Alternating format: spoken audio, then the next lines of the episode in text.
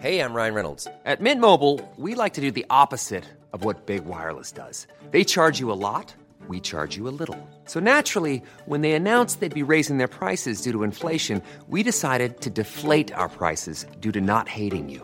That's right. We're cutting the price of Mint Unlimited from $30 a month to just $15 a month. Give it a try at mintmobile.com slash switch. $45 upfront for three months plus taxes and fees. Promo rate for new customers for limited time. Unlimited more than 40 gigabytes per month. Slows. Full terms at mintmobile.com.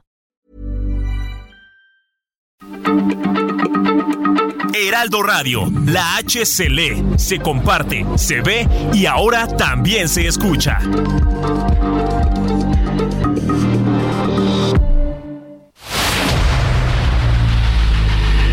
El dedo en la llaga. Había una vez un mundo en el que nadie creía. Un país de historias inexplicables. Una nación con personajes asombrosos. Santo Tomás tenía razón. Hay que ver para creer. El México increíble. Las verdades que duelen. La voz de los que callan. El dedo en la llaga. Infórmate, diviértete, enójate y vuelve a empezar. El Heraldo Radio presenta El Dedo en la Llaga con Adriana Delgado. I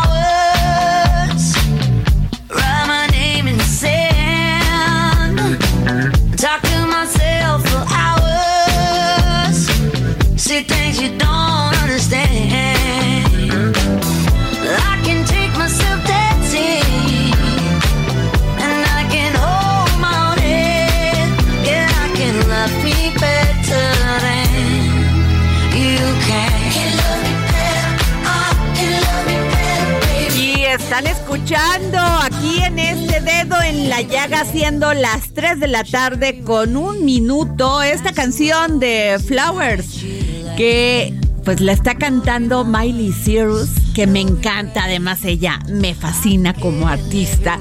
Pero creo que ya empezó este año 2023 este muy muy interesante Claudia Juárez porque las mujeres se destapan y visibilizan la violencia que han sufrido en sus relaciones. Y Miley, pues es primero Shakira, ahora Miley. Entonces, pues ya, ahora sí, agárrense, lo vamos a decir así abiertamente qué es lo que no se debe de hacer. Como dejar en el caso de ella, dejó su carrera por mantener su matrimonio de 10 años y llegó un momento en que le dijo, y la canción lo dice, pues sabes qué, te quiero, pero me quiero más a mí misma.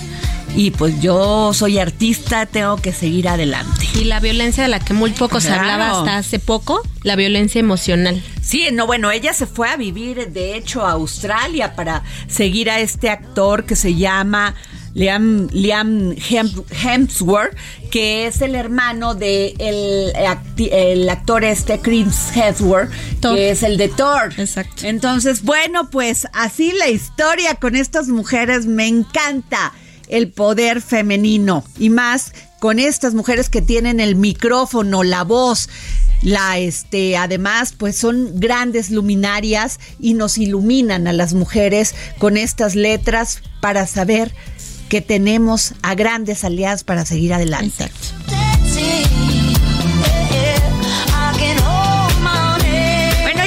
Otra noticia muy importante. Ayer se dio a conocer este esta propuesta que ha hecho el senador Miguel Ángel Mancera, integrante de la Comisión de Justicia en el Senado de la República, sobre medidas que promuevan la protección de los derechos de las niñas niños y adolescentes cuando estos presencian un acto de detención. Si bien les va, porque muchas veces ya a los delincuentes no les importa y también los matan. Pero hay muchos niños, Claudia Juárez, que quedan sin protección, este, matan a toda su familia y ellos a- En el desamparo en el absoluto. desamparo total. Y es por eso que me parece sumamente interesante esta propuesta del senador Miguel Ángel Mancera. ¿Cómo estás, Miguel? Qué gusto de saludarte, Adriana. Muy buenas tardes. Un Oye, ¿cómo, vi-. ¿cómo ven las canciones de Shakira y de Miley Cyrus? No, bueno, fuertes, fuertes. Fuerte, este, ¿verdad? pero con tono arriba, con tono arriba. Así es. Oye, pues qué buena propuesta esta de los que no dejar en desamparo total a los niños y niñas en un acto de detención de sus padres. Sí, fíjate que eh, la verdad es que nos interesa mucho reforzar los protocolos y en este caso nos referimos al Protocolo Nacional de Actuación de Primer Respondiente, eh, que como tú bien sabes es el que se refiere a las actuaciones que llevan a cabo los policías, que son los primeros que tienen eh, contacto con la noticia del delito, quienes pueden recibir la denuncia, quienes presencian una situación en flagrancia, quienes como acabas de señalar, pues llegan a la escena y advierten que hay niñas, niños, eh, adolescentes en la misma, en una escena donde se haya cometido un delito, y para que puedan salvaguardarse sus derechos, que tienen que ser muy específicos y debe de conocerlos la autoridad, como es el caso pues de que inmediatamente se busque que estén acompañados por quienes pudieran eh, ejercer patria potestad si es que lo hubiere o que tuvieran una representación legal,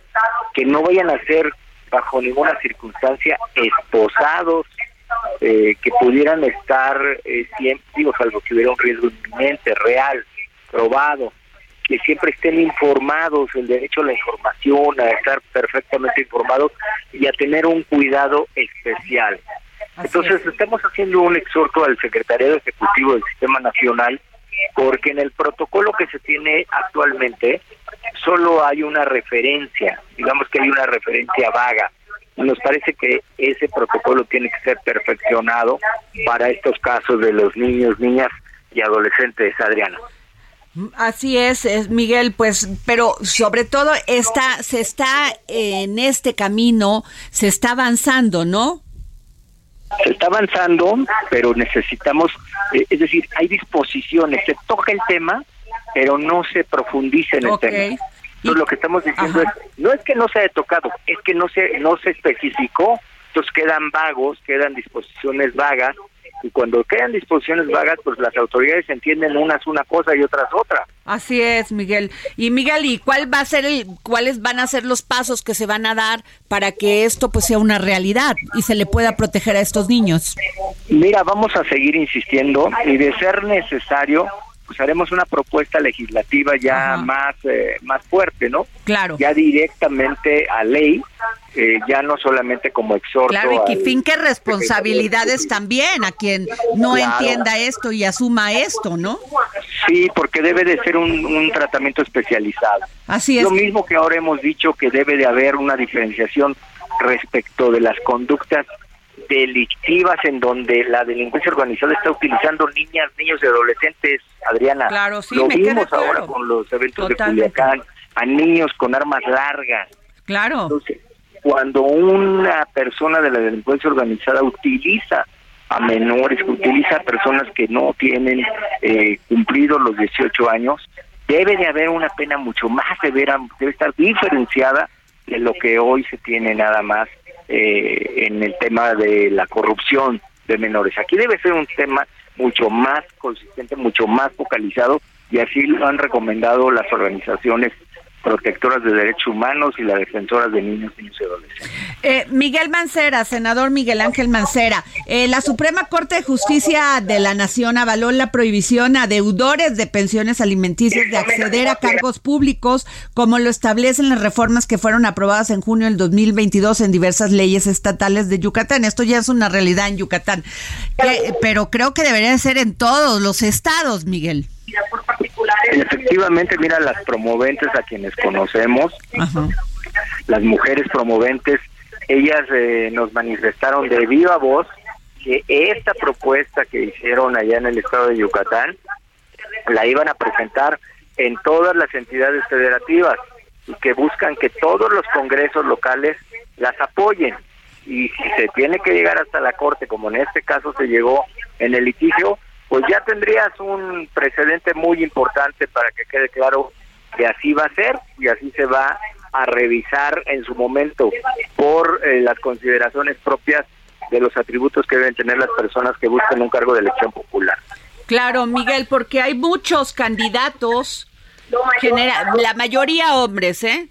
que este que es por eso esta lucha de las mujeres que se hacen hacen caso omiso y sobre todo la responsabilidad de lo que debe ser dada con amor con con este pues con este espíritu de que tus hijos se encuentren bien. Y los hacen candidatos Miguel es muy incongruente eso no Sí, y la verdad es que esta es una lucha que... y es una violencia contra los niños y contra las mujeres sí, sí. Y debe de quedar claro, y no debiera de haber en ningún caso un abandono, un abandono de lo que se conoce como este derecho de familia, de la obligación alimentaria, porque la obligación de alimentos abarca no solamente la comida como tal, sino el sentido de alimento en sentido amplio, ¿no? que también es la educación, la subsistencia, el bienestar de los niños y de las niñas. Pues ojalá también pase a ser un tema en otros estados, Miguel. Oye, Miguel, y ya por último, ¿qué piensas? No te había preguntado de pues de esta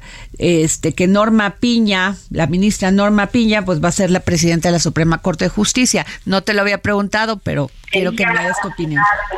Cómo no, con mucho gusto, Adriana. Mira, yo incluso escribí por ahí algún artículo eh, en donde hice la referencia de el, el rompimiento de este techo de cristal, de estos tapujos que había, de estas resistencias, y que hoy el que el poder judicial de la Federación, no la Suprema Corte, el poder, uno de los tres poderes de la Unión, esté encabezado por una mujer, es un referente muy importante en esta lucha de paridad y por supuesto que la responsabilidad es de ese tamaño. Es una presidencia que como sabemos abarca tanto la Suprema Corte como por supuesto también el Consejo de la Judicatura. Así es. Pero en el sentido en el sentido más amplio jurídico de Estado, pues es eso, es la representación de uno de los tres poderes de la nación.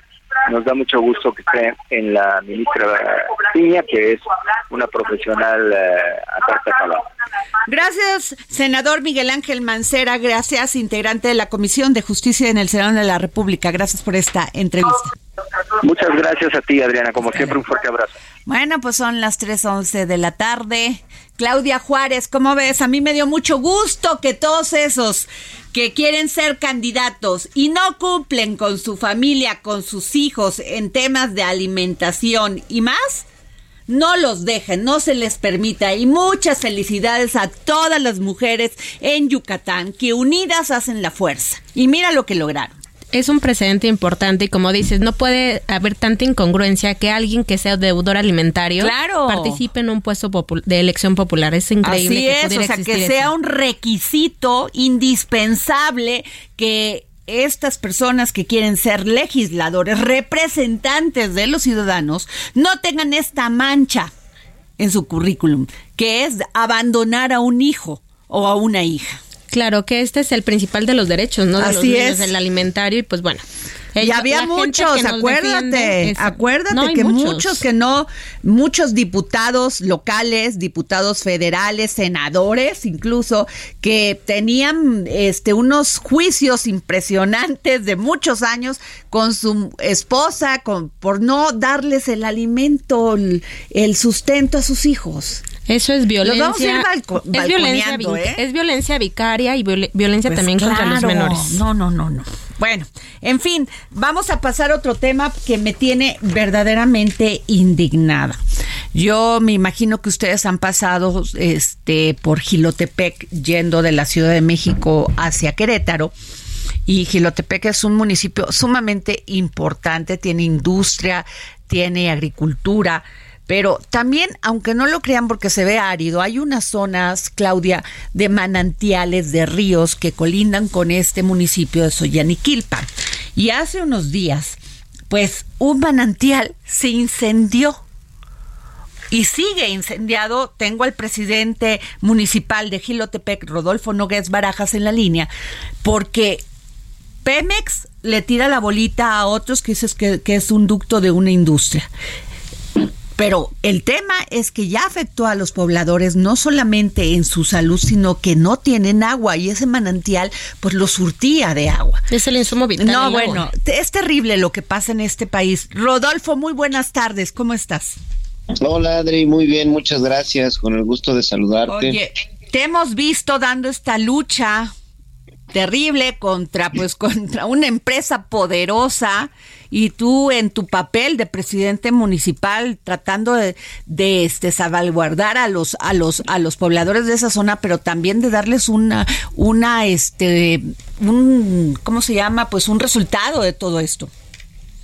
Y si lo sabes no han sido días sencillos para para mi gobierno no han sido días eh, pues muy, muy agradables. Han sido, como tú bien lo comentas, una lucha importante que emprendimos desde el día uno que supimos de la presencia de, olor de hidrocarburo que ya tiene a finales de noviembre que los pobladores comenzaron a reportarnos algo así, pues algo muy muy atípico, algo muy extraño eh, que se ha venido desarrollando de una manera pues muy complicada y desde ese momento hicimos hicimos saberlo a Pemex, pues como todo, ¿no? La verdad es que no ha sido fácil eh, nadie quiere asumir de alguna manera responsabilidades, pero no ha sido un camino sencillo, pero vamos caminando, vamos, eh, nos ha tocado tocar muchas puertas, eh, llegar hasta oídos del presidente de la República a través de la, de la conferencia mañanera que le hicieron el planteamiento directo, de ahí se empezaron a activar algunas instancias federales y hoy te puedo decir que vamos caminando sobre una ruta que no se antoja fácil, pero clara hacia adelante, ¿no? Pero todavía sigue este incendio, ¿no, Rodolfo?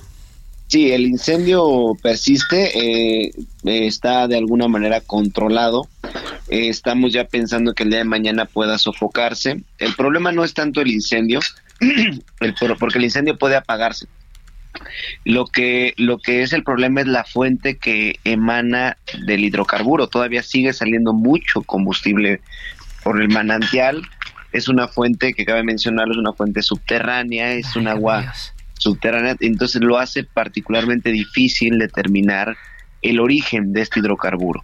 Ah. Para eso se ha necesitado, para no, no hacértelo muy largo, eh, se requirió, se va a requerir pues del trabajo especializado de una empresa, con la tecnología, con los mecanismos, con, la, con las, con las eh, herramientas, tanto humanas, físicas, materiales y todo, que pues ya Pemex está comprometido a, contratarla, ya estará trabajando el día de hoy, vienen a hacer un reconocimiento, el día de mañana eh, tenemos información y el compromiso de Pemex que mañana se empezará con los trabajos de un estudio que se le llama de caracterización. Ajá. Es un estudio, bueno, que, eh, que comprende varios estudios, varios análisis del suelo, del agua, del tema topográfico, de todo lo que involucra para poder pues ir desmenuzando, ir avanzando para saber de dónde viene este líquido tan contaminante y tan complicado.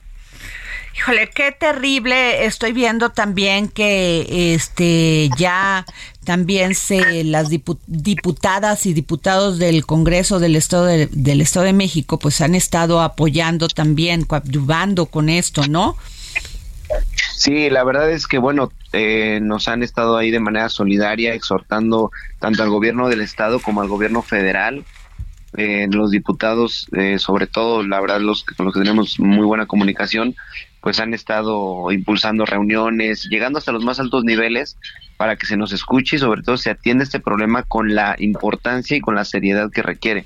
Es una emergencia nacional. Sí, Pareciera a veces hay quien no lo quiere ver así, pero ya está evaluado por Protección Civil Nacional, por Protección Civil del Estado, como una emergencia nacional y como un caso único en su tipo. Nunca antes se había presentado un caso así en el país. Rodolfo, te quiero hacer una pregunta. Eh, o sea, qué peligro, porque si hay estos ductos y llegó a un manantial, eh, también esto tiene pues este un origen, un destino, ¿no?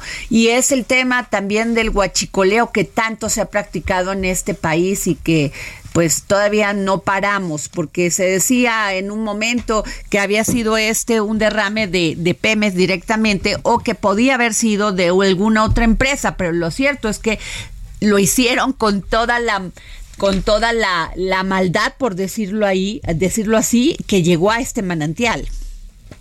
Sí, claro, es innegable eh, la presencia de, de esta actividad ilícita como es el, el como lo mencionas, o sea, estamos en una en un municipio donde desafortunadamente lo tengo que decir así desafortunadamente nos cruzan los ductos de Pemex porque te lo debo decir y eso lo saben creo que todos mis compañeros alcaldes que, que nos tenemos esta desgracia porque no nos trae nada bueno Claro. A los ayuntamientos y a los gobiernos municipales nos trae problemas, nos trae eh, de- delincuencia, nos trae este tipo de problemas a- al medio ambiente y nunca recibimos ni siquiera un apoyo, un beneficio, algo que tú digas, bueno, nos, nos, de alguna manera nos compensan o nos apoyan.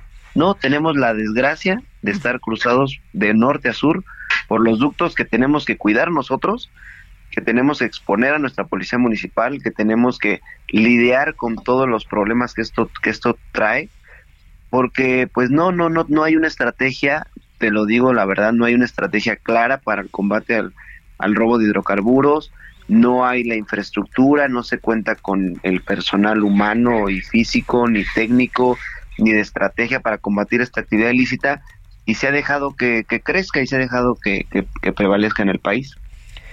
Pues dicho así, directo.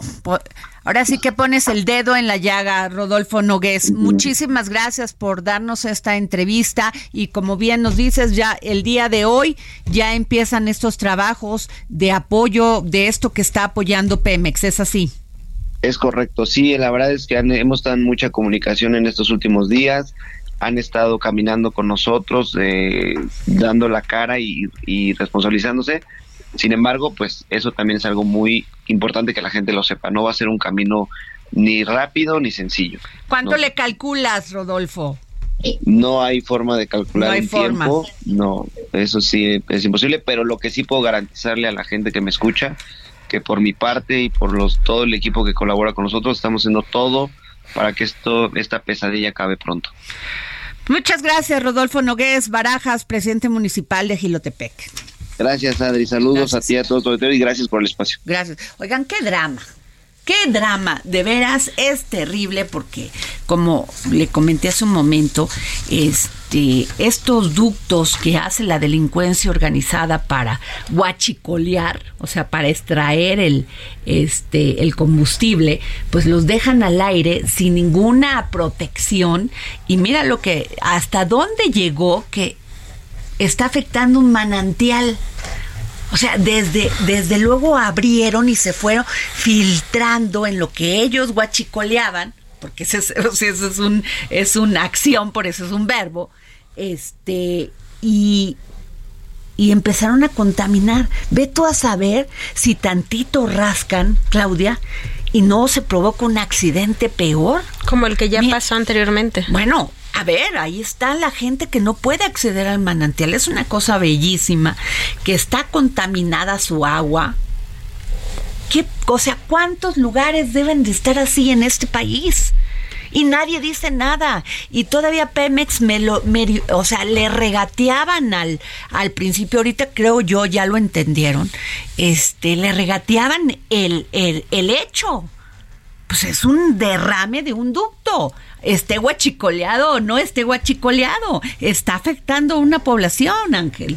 Así es, y justamente hoy, 18 de enero, se cumplen cuatro años del incendio en Tlahuelilpan, en de- Hidalgo. Exacto. Justamente, y hay que no hay que olvidar que era en el contexto de un desabasto de gasolina. ¿Te acuerdas que uno iba a las gasolineras? No, no hay, no hay. y Pero además, recorriendo. escucha, perdón. Sí. di- di- di- Sí, bueno, y, y el asunto es que la gente vio justamente una oportunidad de extraer combustible justamente de los guachicoleros y ocurrió lo que dices, la desgracia explotó y aquellas imágenes ahora, ve lo que dice el presidente municipal. A nosotros ni siquiera nos apoya. Nosotros tenemos que andar cuidando los ductos de, de, de este, de, Petro- de Pemex cuando pues están así, o sea, No, y no se puede. exponiendo a nuestra policía, cuando eso debería de ser, perdón, con todo respeto, una responsabilidad de la Guardia Nacional.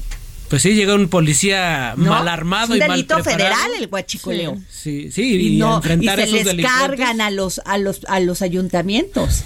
Bueno, Sí, pero ahí están las consecuencias de lo que ha provocado esto, que no es nada más bajarlo, sino que ya hicieron estos ductos, ya ya excavaron estas estas pues qué podríamos decir fosas. ¿Sí? ¿Está bien dicho? Fosas y mira lo que cómo se está eh, permeando en toda la tierra, en todo, en, o sea, debe ser terrible. Y como dice el presidente de Gilutepec, el presidente municipal, tenemos la mala suerte de que atra- nos atraviesan los ductos. En nada nos benefician, nos en- sí, claro. afectan. En fin, pues este, nos vamos a un corte y regresamos aquí para seguir poniendo el dedo en la llaga con Ángel Arellano y Claudia Juárez. Didn't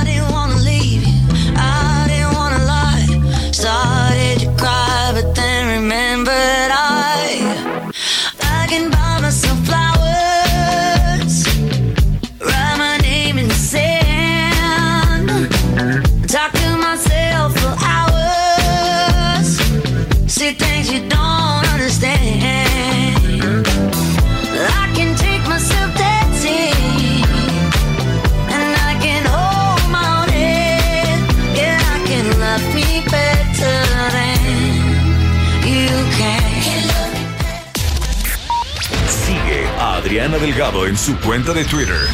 Arroba Adri Delgado Ruiz. Además, te invitamos a enviar tus opiniones y comentarios en texto o por mensaje de audio a través de WhatsApp al 55 2544 3334. Y si quieres escuchar El Dedo en la Llaga de El Heraldo Radio, en cualquier momento y donde quiera que te encuentres, descarga el podcast disponible en Spotify y iTunes.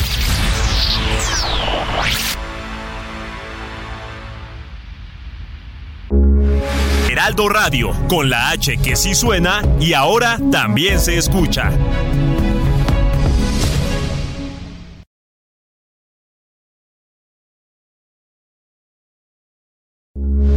Heraldo Radio, con la H que sí suena y ahora también se escucha.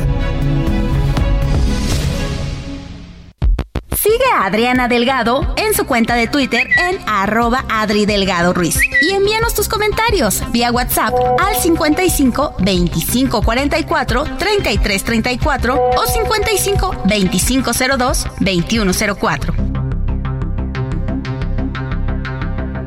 Adriana Delgado, entrevista en exclusiva a la alcaldesa de Iztapalapa, Clara Brugada Molina. Sé que tienes un gran proyecto que es el acuario digital. ¿Cuándo lo inauguras? ¿Cómo puede llegar uno de la ciudad, de la colonia Roma, de San Ángel, llegar a Iztapalapa para ver este, este acuario digital? Está en- sobre periférico, eh, a la altura del eje 6 sur. Allí construimos un enorme barco y en medio del barco tenemos el acuario digital. Es el más grande de América Latina y allí la población va a poder interactuar. Es una inmersión en el océano. Es una maravilla, de verdad. Y también tenemos una sala sobre cambio climático y una sala contra la violencia hacia la mujer en ese enorme barco. eh, es el barco Utopía. Em, a finales de febrero lo vamos a inaugurar. Pero quiero comentarte que hoy Iztapalapa ha sido destino ya. Antes todo Iztapalapa teníamos que salir al Everyone knows therapy is great for solving problems, but getting therapy has its own problems too, like finding the right therapist, fitting into their schedule, and of course, the cost.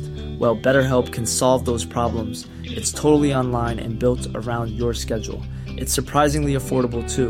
Connect with a credentialed therapist by phone, video, or online chat, all from the comfort of your home. Visit betterhelp.com to learn more and save 10% on your first month. That's BetterHelp, H E L P. sur o al centro, ahora es al revés. Jueves, 10.30 de la noche, El Dedo en la Llaga, Heraldo Televisión.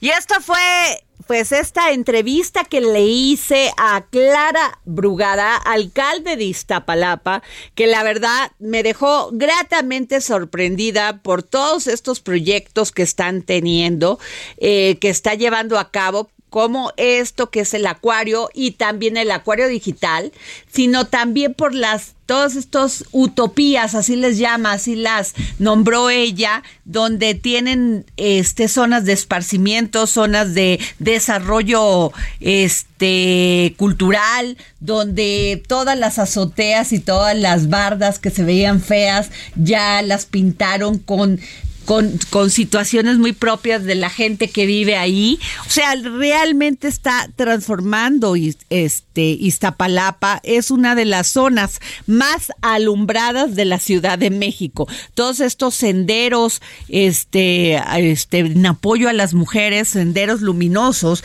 que vamos, pues eh, eso permite que las mujeres pues este, puedan trasladarse a su casa sin sentir miedo de que vayan a ser asaltadas y si bien les va, pues y que no las maten. Así que muy bien a Clara Brugada. Estoy, la verdad, me gustó mucho, mucho esta entrevista. No se la pierde, pierda, perdón. Es mañana a las 10.30 de la noche por el Heraldo Televisión. Y tenemos aquí a Daniela Zambrano, pero antes vamos a las noticias con Ángel Arellano haciéndonos un recuento siendo las 3.33 de la tarde. Así es, Adriana, muy buenas tardes. Pues vamos con lo que ocurre con la gobernadora de Quintana Roo, Mara Lezama. Ella encabezó la delegación de su entidad en la edición número 43 de la Feria Internacional de Turismo, la FICTUR 2023, allá en Madrid, España. La gobernadora participó junto a la ministra de Industria, Comercio y Turismo de España, Reyes Maroto, el secretario de Turismo de nuestro país, Miguel Torruco, y el embajador de México en España, Quirino Ordaz, en esta inauguración del pabellón de México y con la presencia del Caribe.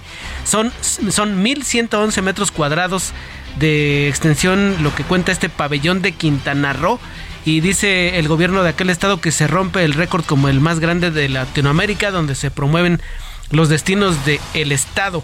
Estos atractivos que ofrece el estado de Quintana Roo, pues son ya mostrados a nivel internacional en esta en este festival que se realiza allá en Madrid. La mandataria adelantó que en este encuentro se van a platicar de las bondades y sobre todo las oportunidades económicas para los inversionistas y destaca eh, la gobernadora en la construcción del tren Maya como uno de los atractivos para esta zona del sureste. Ella estuvo acompañado junto con lo, o estuvo con las presidentas municipales de Puerto Morelos, de Cozumel, Isla Mujeres, Solidaridad y Otompe Blanco, quienes pues por su parte cada quien promovió las bondades de su municipio. Y otro de los temas que pues son de los importantes en este día es lo referente al juicio a Genaro García Luna. Es el segundo día de su juicio. Se eh, lleva a cabo la selección del jurado en este en, este proceso que se realiza allá en Estados Unidos a quien fuera el secretario de seguridad de Felipe Calderón de acuerdo con medios locales allá en la corte del distrito este de Brooklyn en Nueva York existe una intensa presión por parte de la fiscalía para que aquellos candidatos que pues no les parecen como idóneos sean desechados en un procedimiento que hoy fue más rápido porque ayer fueron un poco más lento en la selección, pero hoy avanzaron en la revisión de varios perfiles en tan solo dos horas. Uno de los avances, eh, de los avances que se tuvo es que el próximo 23 de enero se conoció ya que el 23 de enero se ha fijado como una fecha para los argumentos de apertura en el juicio en contra del exsecretario Genaro García Luna. Hoy por la mañana el presidente Andrés Manuel López Obrador habló sobre los posibles escenarios en los cuales estaría, dice, involucrado el presidente, el expresidente Felipe Calderón. Vamos a escuchar cómo lo planteó hoy en la mañana. El caso de Felipe Calderón es un caso pues lamentable que García Luna sea inocente y que eh, Calderón no tiene por qué preocuparse. La segunda es que no es inocente García Luna, pero que Felipe Calderón no está involucrado, no se enteró y se dejó engañar o lo engañaron. Híjole, qué grave esa acusación. Ya ni está aquí Felipe Calderón, ¿o sí? Andaba, Creo que andaba ya en, España, ¿no? justamente, exactamente. Y, eh, bueno, si acusas tienes que probar, ¿eh? Pues A mí me parece muy delicado eso que acuses y no pruebes. Así es. Y otro de los de los asuntos dijo el presidente que si hay dinero que deba ser recuperado en beneficio de México, lo va a demandar su gobierno para que el Estados Unidos lo envíe. Así lo dijo aunque sean juicios que se lleven a cabo en Estados Unidos, nos tienen que devolver el dinero, sea la cantidad que sea. Si él se quedaba con el dinero o había reparto del botín y quiénes se beneficiaban. Todo eso va a salir. La autoridad tiene que presentar pruebas, porque ¿cómo van a tener a una persona tres años detenida y va a juicio y no tienen pruebas? Sería un fiasco. Más que eso. Pues ahí le pusieron, este, ¿cómo le llaman? Velocidad, lo que dice el presidente. Oigan, no, no nos vayan a llamar la atención. No, es para que cupiera toda la sí, pero no. Oye, pues es la información en esta tarde, Adriana, Claudia, Daniela. Muy bien. Daniela Zambrano, violencia vicaria, delitos en 15 entidades. Así es. Hola Adri, hola a todos. Buenas. Buenas tardes. Sí, así es. Justamente uno de los temas que llevamos esta semana en Mente Mujer, pues es este tema de la violencia vicaria, que bueno, el año pasado comenzó a ya reconocerse como un delito en diversos estados de la República Mexicana.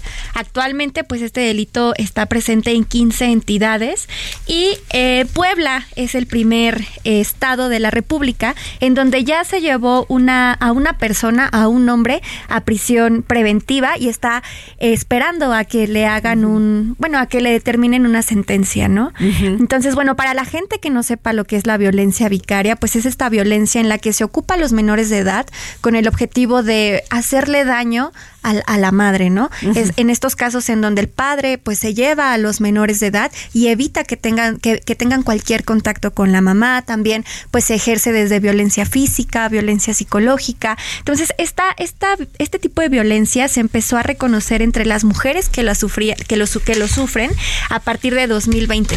Recordemos que en 2020 eh, este tema de violencia doméstica aumentó por el hecho de que, bueno, las mujeres permanecían en casa con sus agresores y justo es a través de Twitter en donde las mujeres empiezan pues como a, decir, ay, ella también tiene el mismo problema que yo y se, se empieza a reconocer esta violencia vicaria. Actualmente pues son 15 las entidades que, que ya la la toman como un delito, sin embargo, pues bueno, faltan más de la mitad de los estados de la República en que la reconozcan como un como una como un delito, ¿no? Así, es, este y efectivamente, pero no solamente es de los de los hombres, también hay violencia de parte de, las, mujeres. de las mujeres. También esto hay que decirlo. Y justamente, perdóname, y justamente, Adri, este, punto que mencionas es muy importante porque en Quintana Roo es el único estado en donde este tipo de violencia se aplica en casos mixtos, ¿no? Tanto de hombres hacia mujeres como de mujeres hacia hombres, como ya lo, lo decía Adriana. Sí, justo, y qué lamentable, ¿no? Pero bueno, en esto eh, sí creo que se ha dado un paso importante que es muy diminuto respecto de la problemática que persiste a nivel nacional, pero el hecho de que se esté visibilizando y se estén emprendiendo acciones, porque la violencia vicaria ha existido siempre. Pero es esa violencia silenciosa que agoniza y adolecen las mujeres. Exacto. Entonces, pues bueno, qué qué bien que se estén tomando acciones y lo que comentamos a final de año, muchas veces tiene que ver a partir de las denuncias de las propias mujeres, de la unión de colectivos, que se está haciendo justicia y se están emprendiendo estas acciones tan necesarias para visibilizar estos temas. Y justamente como, como lo mencionas, eh, fue una colectiva, entrevistamos a la colectiva Madres contra la Violencia Vicaria. Ella ellos fueron una de las colectivas que puso el tema sobre la mesa para que se legislara, ¿no? Y es una de las tantas colectivas que, que impulsó este, este, que se sancionara la violencia vicaria y que se reconociera como un delito.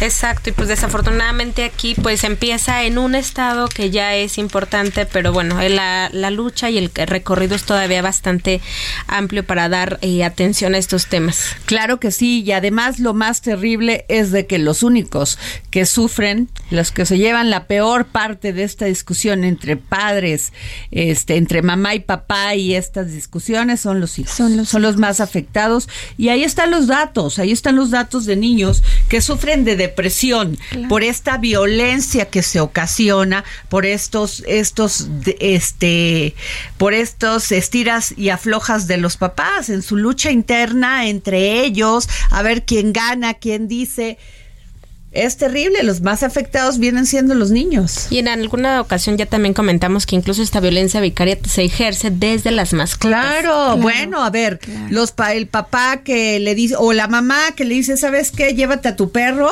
A mí me, me contaron esta historia que me parecía terrible, llévate a tu perro y los niños le lloraban, no mamá, pero es perro de él, que lo mantenga. O sea, qué poca sensibilidad.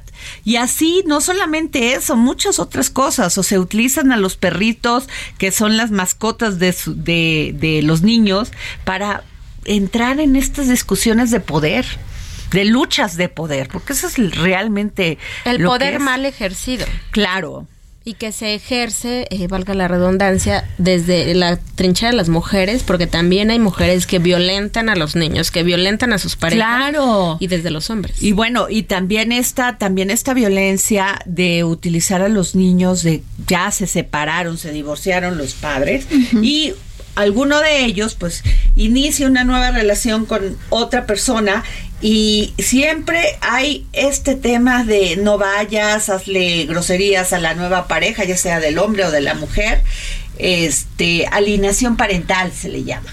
Y entonces, pues los niños van todos este ya preparados para generar la discordia en la en la convivencia. Imagínate, o sea, le mueven al niño todo para que el niño ya empiece a ver mal lo que no debería de ser. O sea, los padres ya decidieron separarse, a rehacer, rehacer su vida y pues los niños tienen que entender también que eso es sano.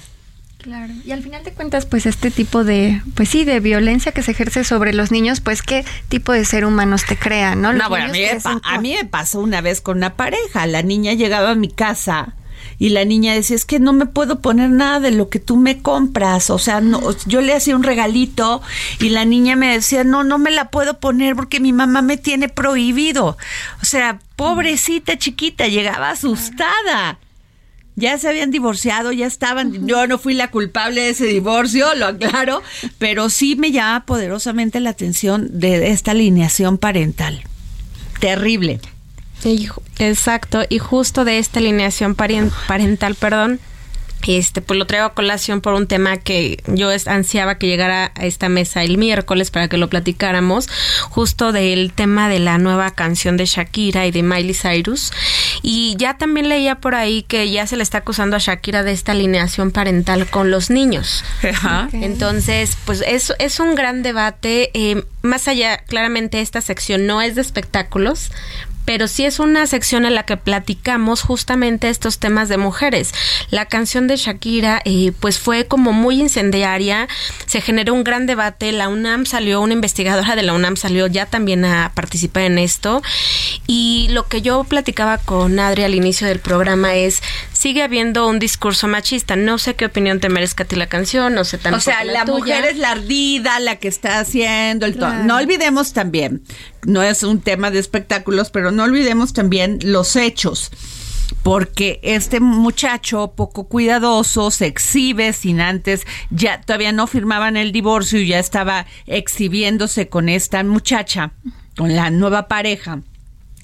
Y Shakira había escrito dos canciones después de eso, que bueno, se daba a entender, pero esta sí ya fue directa y pues los únicos, y ya hablan de la suegra y que si se le ponen, los únicos que van a sufrir ahí son los dos niños de la inmadurez tanto de una como de otro, de este, porque además hablan de que ganó muchísimo dinero y que yo, o sea, está bien el discurso feminista, de lucha, de no voy a permanecer callada, pero pues cuando tienes hijos yo creo que debes de tener un poco de conciencia.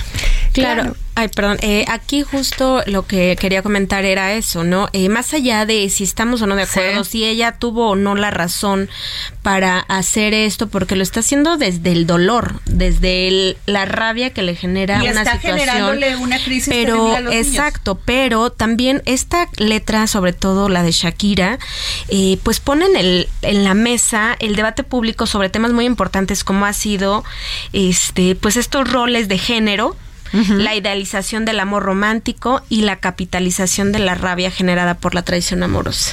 Ah, Yo sí, leía, gran punto. leía, perdón, escuchaba a una columnista del Heraldo justamente en España y decía, bueno, más allá de que si está mal o no, que no pensó en los chicos, se está rompiendo ese estereotipo de la mujer eh, calladita se ve más bonita. Los trapos sucios se quedan en casa. Las mujeres hoy en día ni quieren lavar trapos sucios en casa y están levantando la voz. Bueno, Shakira es un fenómeno porque es una mujer que visibiliza esta falta de equidad, esta violencia, violencia contra las mujeres y pues hace uso de toda su proyección internacional mundial para hablar de un, de un tema de, de, violencia, porque lo que ella está gritando ahí es que fue, fui violentada, me pasaste a la chava por delante, no te importó la familia, no te importó quién era yo, eh, todo un esquema de que fue violentada.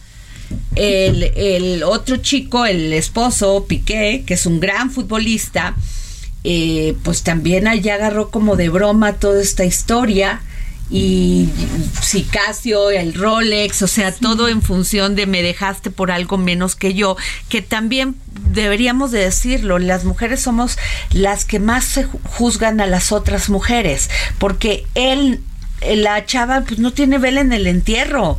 El, el que ah, el responsable de sus acciones es el chavo. Piqué, que no tuvo cuidado para con sus hijos, pero pues las chavas, ¿por qué las ponemos en medio? ¿Ella qué? O sea, es una violencia también contra otra mujer. Claro, y aquí... ¿No lo eh, creen? Justo en este tema de las mujeres estamos empoderadas y no nos callamos y no nos detenemos, el estreno que pusiste hoy al inicio del programa, el de Miley Cyrus, también visibiliza. O sea, las mujeres, no importa el estatus que tengan, intelectual, económico, no importa. Siempre hay algo que guardamos y que no estamos esperando el mejor momento. Esta chica justo es lo que habla en esta canción. O sea, yo te di más de lo que merecías, incluso por encima del amor propio que yo tengo. Claro. Que debía tener. Y entonces es eso de decir, las mujeres han sufrido violencia emocional, no necesitan un golpe, no necesitan, eh, pues algo que te denigren. Pero en el tampoco puedes victimizarte no todos los días a todas horas. Que debes de establecer el, el esquema donde tienes que moverte, entender lo que están visibilizando estas mujeres como violencia y tampoco puedes decir, ah, yo no sabía, yo no me enteré, yo no entendía. Yo creo que también hay una gran reflexión sobre eh, y el cambio de políticas públicas, primero para que las mujeres no ni los niños, ningún, ni, ningún niño tiene la obligación de ver la violencia que se genera en su casa. O sea, eso de ver a- al papá pegándole a la mamá o la mamá gritándole al papá, no, señores, porque está generando que sus hijos este, crezcan con esa idea sean adultos resentidos. poco sana, exacto. la violencia. Bueno, de ahí quitaríamos eso y también el trabajo constante también del amor, de profundizar en este tejido social, en la reconstrucción del tejido social, como se está haciendo, que me llamó poderosamente también la atención de una entrevista que le hice a la secretaria de Cultura, Alejandro Frausto, los semilleros culturales en cada, en cada comunidad. O sea, cómo este hacer que estos niños se acerquen a la, al arte, a la música, a la literatura, a la pintura, para precisamente generar otra conciencia sobre la convivencia y sobre otros este, esquemas de crecimiento. El tejido social es la base del cambio y mientras uno no trabaje en eso desde el ámbito que nos corresponde, no sé si ustedes seguramente sí habrán escuchado esta noticia sobre un niño de 10 años que asesinó a su co- amiguito de 11 por una riña de unos Por eso, esto es falta de, del amor en las familias. Exacto. De la educación, del sentimiento de, de Empatía. solidaridad. Seguramente fue una réplica de violencia que ha vivido en Claro, su, en su a ver, casa. los alcohólicos es porque tuvieron un padre alcohólico. Claro. Los golpeadores es porque en su casa había un golpeador. Claro. O lo violaron o porque hubo, sufrió agresiones. Entonces, tendríamos que reflexionar sobre esto y cómo reconstruir esto por medio de estas acciones de políticas públicas y también las mujeres, pues eh, las que tenemos la oportunidad de estar eh, detrás de un micrófono, generar condiciones diferentes para las mujeres, ayudar a las mujeres, ¿sí? Ayudarlas, o sea, no victimizarte. Al contrario, o sea, agarrar fuerza de donde lo, de lo que sufriste y decir voy y sigo. Y no olvidarte del papel de muchas mujeres que no tienen oportunidad de salir adelante. Claro, esa eh, yo te lo comentaba a final de año, justo es la importancia que has dado tú a ese tema de visibilizarlo y poner el dedo en la llaga de decir, hay muchas situaciones en las que se han olvidado. Rapidísimo el caso de Ariadna. eh, por Fernández, favor. Que, que justo eh, pues eh, pareciera que nunca pasa nada y pues este tema se politiza lamentablemente. Pues, ¿qué ha pasado en este caso? En este caso de feminicidio.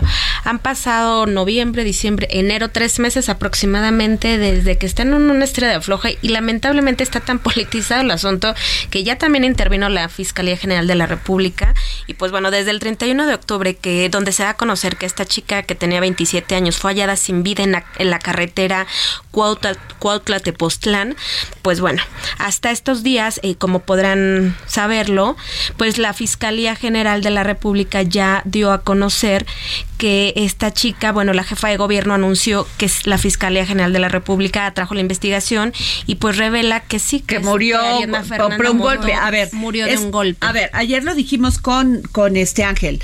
La chava estaba en este grupo, ¿no? Ve, se ve, entra a esta acá a este departamento. Ok, se ponen a tomar. Se ponen a tomar, la chava se le pasan las copas. ¿Sí?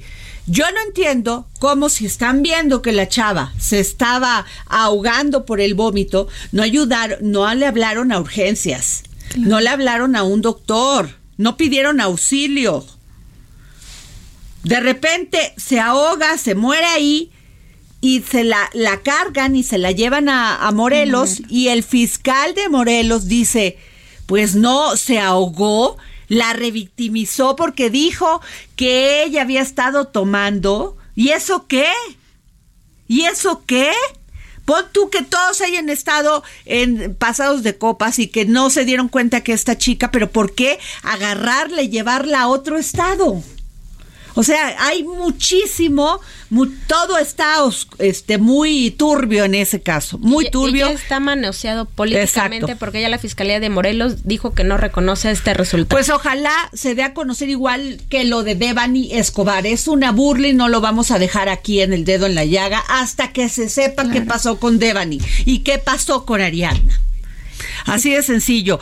Y para eso tenemos los micrófonos y gracias a Dios trabajamos en un medio que nos permite visibilizar estas situaciones y condiciones contra las mujeres. Nos vamos.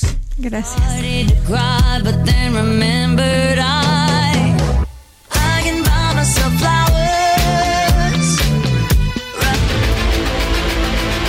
El Heraldo Radio presentó El Dedo en la Llaga con Adriana Delgado.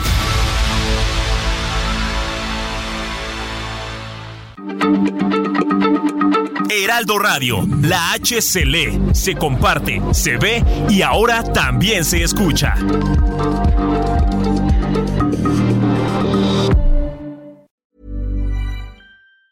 Planning for your next trip? Elevate your travel style with Quince. Quince has all the jet setting essentials you'll want for your next getaway, like European linen, premium luggage options, buttery soft Italian leather bags, and so much more and is all priced at 50 to 80% less than similar brands. Plus, Quince only works with factories that use safe and ethical manufacturing practices. Pack your bags with high-quality essentials you'll be wearing for vacations to come with Quince. Go to quince.com/pack for free shipping and 365-day returns.